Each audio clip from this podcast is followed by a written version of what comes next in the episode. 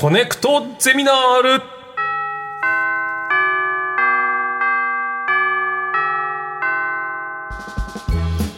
毎週さまざまなジャンルの講師が登場しあなたの知りたいという知識欲にコネクトする学校コネクトゼミナール略してコゼミ。15時間目の授業は世界史です、はい。それでは今回の先生をお招きしましょう。尾登雄平さんです。どうぞ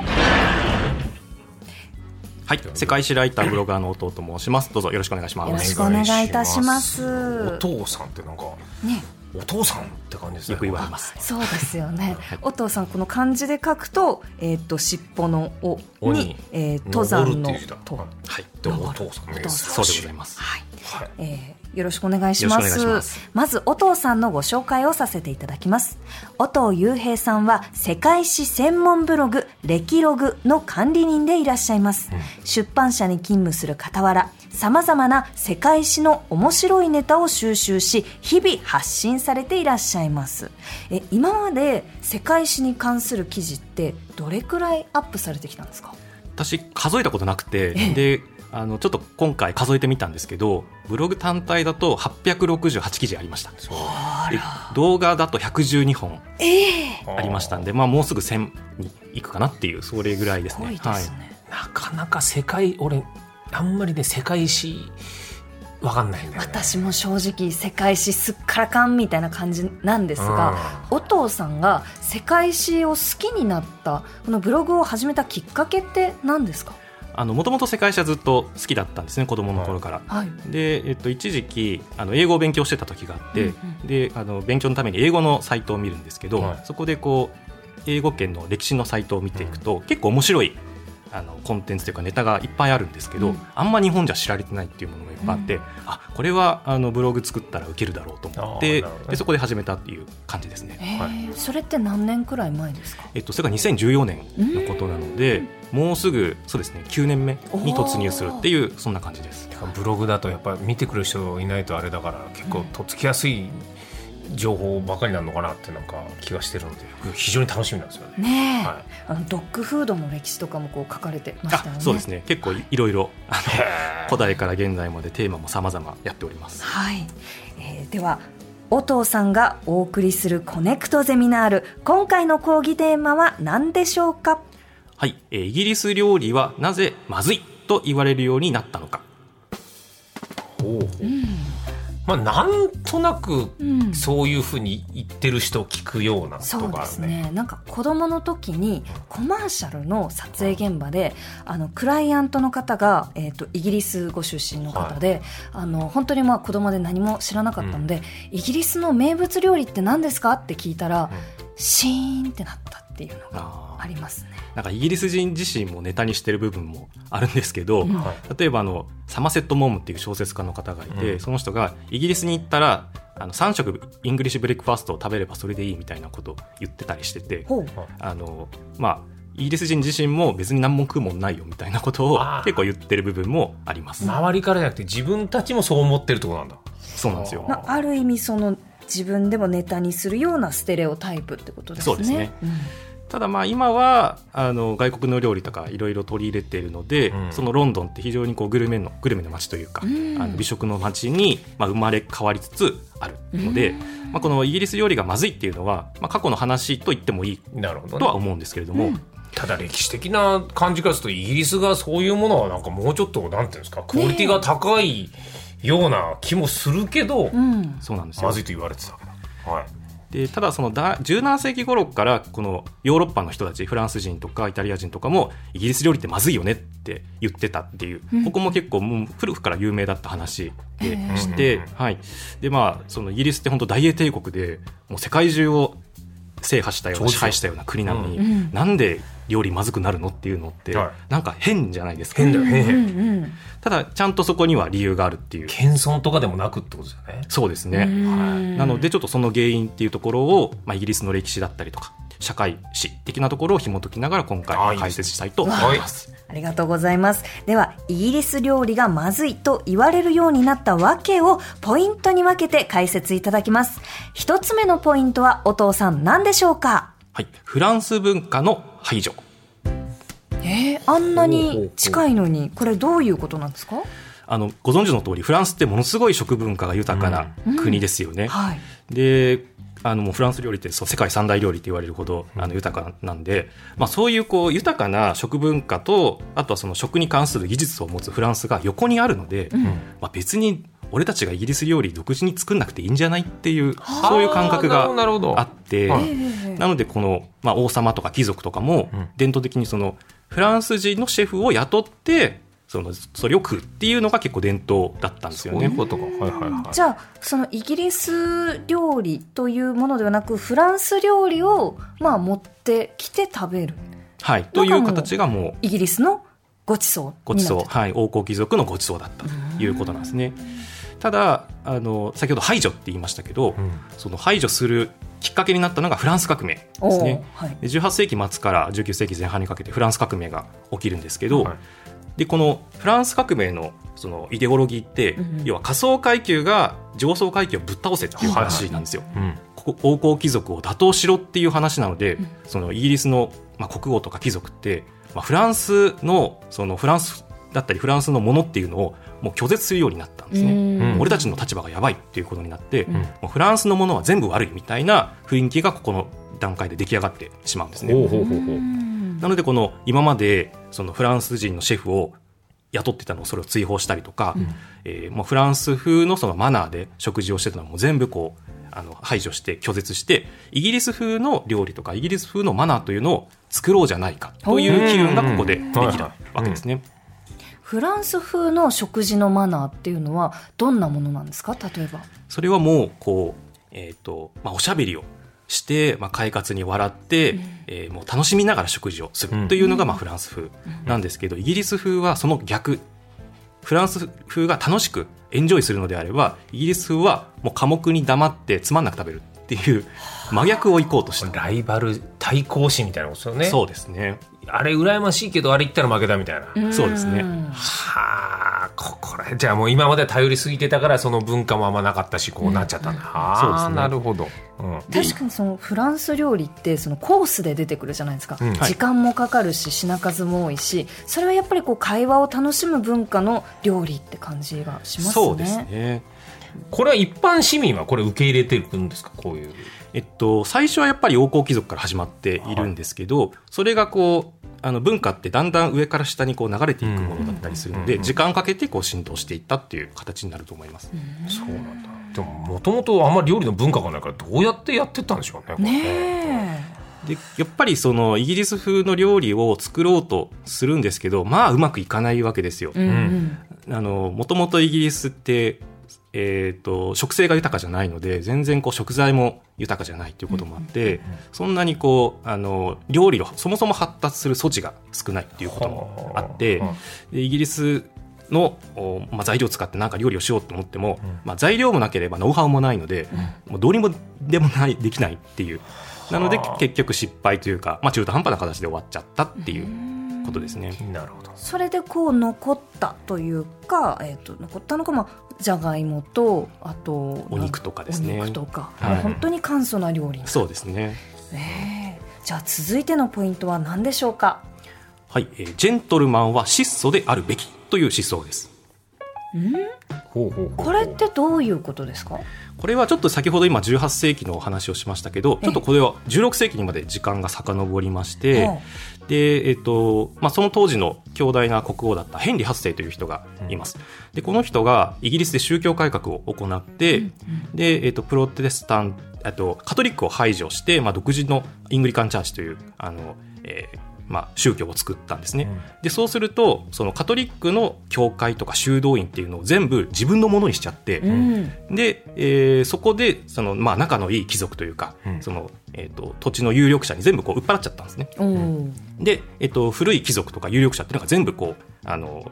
えーまあ、失態失墜しちゃったわけです。でその古い貴族っていうのはまあ、こう食を楽しむというか、まあ、フランスとかの文化もそうですし、はいはい、食を楽しんでまあ大量のこう飲み食いをするっていう文化があったんですけど、うん、このその新興貴族新たに16世紀以降台頭した人たちはその節制とか贅沢禁止っていうのをモットーとしました。でこういうその贅沢禁止をすることでその自分たちはその他の庶民たちとは違うんだというのをステータス誇示をしたんですね。はあえて質素にすることがその贅沢であるかっこいいというか。っこいい。そうですね。かっこいい。という。はあ。で例えば私今日ジャジャケット着てるじゃないですか、はい。でこれも一応まあイギリス風の、ツイードのはい、や生地ですね、つですけど、うん。あのまあ暑い中でこういうジャケットを着てネクタイ締めるってどう考えても不合理じゃないですか、はいはいはいなんですけどイギリス風はイギリス人はもうの偉い人はジェントルマンは暑い中でもこうやってピシッと決めることがかっこいいんだっていうそういうメンタリティ武士たるものみたいなうん。ことみたいなことですクワネド高用事的な。と。これなんでその僕イギリスはそんなに土壌がやっぱり豊かじゃない理由はあるんですか？まあそ食物が作れない、食べ物が作れない。まあ、もともとの植生ですよね。もう、うん。あの、えっと、あれ、何種類だったかな？そのイギリスで、えっと、固有に生えている植物っていうのが、もう本当二十何種類とか、それぐらいしかないっていうものがあって、そもそも生えない。あそうなんですか。だからやっぱりだからそういうことがあるから侵略というかそういうところに行くしかなかったっていう歴それ史もあるんですはあると思います。あの、そういうこう、南方の産物、フルーツとか、花とか、そういうものに対する憧れってイギリス人ってものすごいあったので、うん。だからこうインド行ったり東南アジア行ったりアフリカに進出したりとか。でそこでこう産物を獲得していくっていう、そういうこうあの動機になったと思います。なんかイギリスってそのティーお茶うん紅茶文化というかそのアフタヌーンティー文化でやっぱりあの紅茶がインドのものだったり中国のものだったりっていうのはすごくその土地と関係してるんですね。そうですねそのイギリスのその植民地の方針植民地獲得の方針とすごく密接に関連していて、まあ、おおっしゃる通りお茶はインドというかまあ中国ですよね、うん。中国のものでそれをこうイギリス人が盗んでインドで植えたっていう歴史が実はあるんですけど、でさらにそこに入れるのは砂糖ですよね。うん。で砂糖はそのカリブ海をイギリスでは植民地にしてたのでそこで例えばジャマイカとかですよね、でそこで、えっと、砂糖砂糖きびのプランテーションをうん。作って、えーアフリカから奴隷連れてきて働かせてでそこで砂糖を作って、まあ、自分たちで消費するみたいな。なのでアフタヌーンティーも、まあ、遡ればそういうこう植民地主義的なですね、あの背景があるっていう感じなんですよね。でもいろんなとこから食材持ってくるから、そこからなんか食文化生まれそうなもんですけどね。そうなんですよね。あの、むしろそっちの方が世界の主流だと思うんですよ。ええうん。あの、えっと、例えば本当に、えーまあ、タイとかもそうなんですけど、はい。タイで、まあ、バンコク中心ですけどもういろんなところから人が来て、で食文化が集まって、まあ、タイ料理っていうのはいはい。が形成されていってるので、まあ、別にタイは植民地持ってないですけど、うん。まあ、昔はびっでっかい国だったんで、はいなんですけどなんかイギリスはななぜかそうならなかったっていう。やっぱその質素たるのがかっこいいっていみたいうな。ところが根底にあるのかもね。ですね、えーでは続いてのポイントは何でしょうか？産業革命と都市化というものになります。産業革命なんか子供の時に授業で聞いたなと思うんですが、食と産業革命もすごい深い関わりがあるんですね。ありますね。うん。で、まあ、産業革命っていうのは、まあ、18世紀にイギリスで起こったもので,、でまあ、ポイントとしては、まあ、都市化と工業化っていうものなんですね、要は多くの人が都市に住むようになってでこれまではその主要産業というのは農業だったのが、その工場で働いて工業製品を作っていくっていうものがその主要産業になっていったという、うんはいここがこの産業革命のポイントですと。でその、まあ、田舎から来た人が都市の工場で働くようになるのでその労働者のライフスタイルっていうのも大幅に変化していくはいはいわけですね。で、えっと、もともとはそうやってその農民たちは自分たちの、まあ、農村で故郷で野菜とか牛乳とかそういうのを自給自足して食べていたわけですけど、うん都会に来るとそんなことできないじゃないですか。そうですね。だからほとんどその、まあ、市場とか食料品店で買うことになるんですよね。うん。うん。で、えっと、そのイギリスの産業革命のあの工場労働ってもう本当に過酷で、うん。もう14時間とか15時間とか働かされるわけですよ1日、うん。でもう今と違ってデスクワークなんかないのでもう肉体労働ですよね、なのでめちゃくちゃしんどいと。うん。なのでこう長い時間をかけて作る伝統料理なんてもう作ってらんないんですよ、もうん。うそんな時間ないから、うんだからもう簡単に食べられるようなパンとかあのベーコンチーズみたいなのしか食わなくなって、でその、まあ、かつてい故郷で食べてたような伝統料理っていうのがもうなくなっちゃうっていうことが起きました。農村にはそういう地元のでも料理はあったんですかね？そうですね。それは。ただもうそれは消えてなくなったっていう。へええもともとその消える前の農村の料理っていうのはどういうものが食べられていたんですか？まあでも凝ったようなもんじゃないとは思うんですよね、ええ。うん。ただそのチーズとその、まあ、パンをあの煮込んだあのスープみたいなものだったりとか、あのまあ、非常にこうシンプルなものだったとは思うんですけど、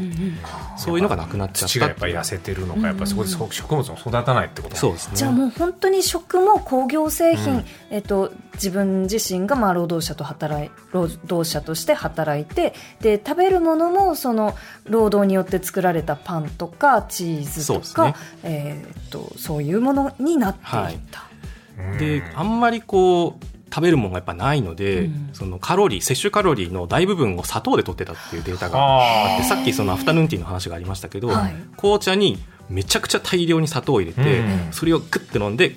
工場に行くみたいな。あなんかあのメリー・ポピンズの映画の中で、はい、あのスプーン一杯のシュガーであのすごく幸せみたいな歌がありましたけど、あれもなんかそういうところとこう非常に関わりが深いんですかね？そうですね、うん、あると思います。フィッシュチップスの印象だあありますね。そうです、ね、あれは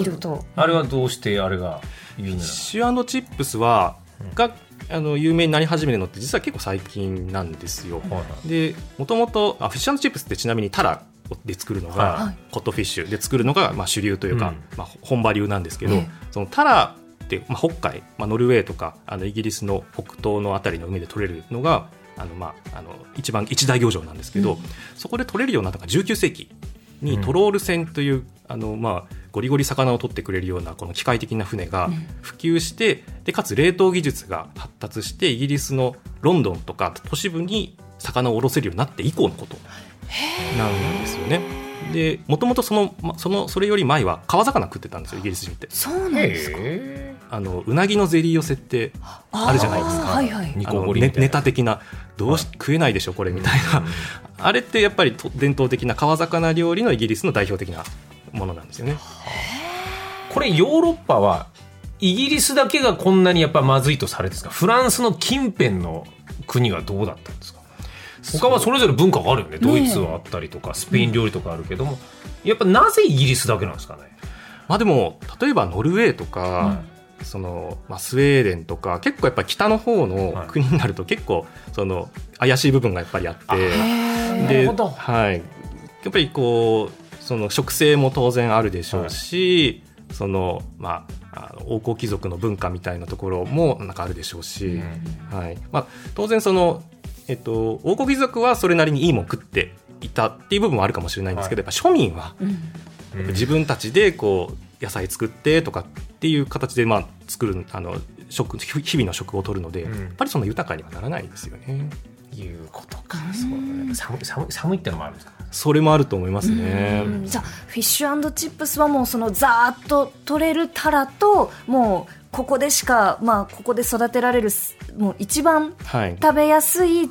じゃがいもをチップスにそうですね。とにかく大量に取れて大量にあるので、まあ、庶民にも手に届くようなあの、まあ、料理としてこう普及していくと。でさっきあの、えっとまあ、非常にしんどい工場労働みたいな話がありましたけど、うん。うんその工場の近くにフィッシュチップス屋みたいなとこ出るんですね。でそこでこう仕事帰りにくたくたになってそのフィッシュチップスを買ってまあ新聞紙とかに入れてもらって持って帰って食べるみたいな。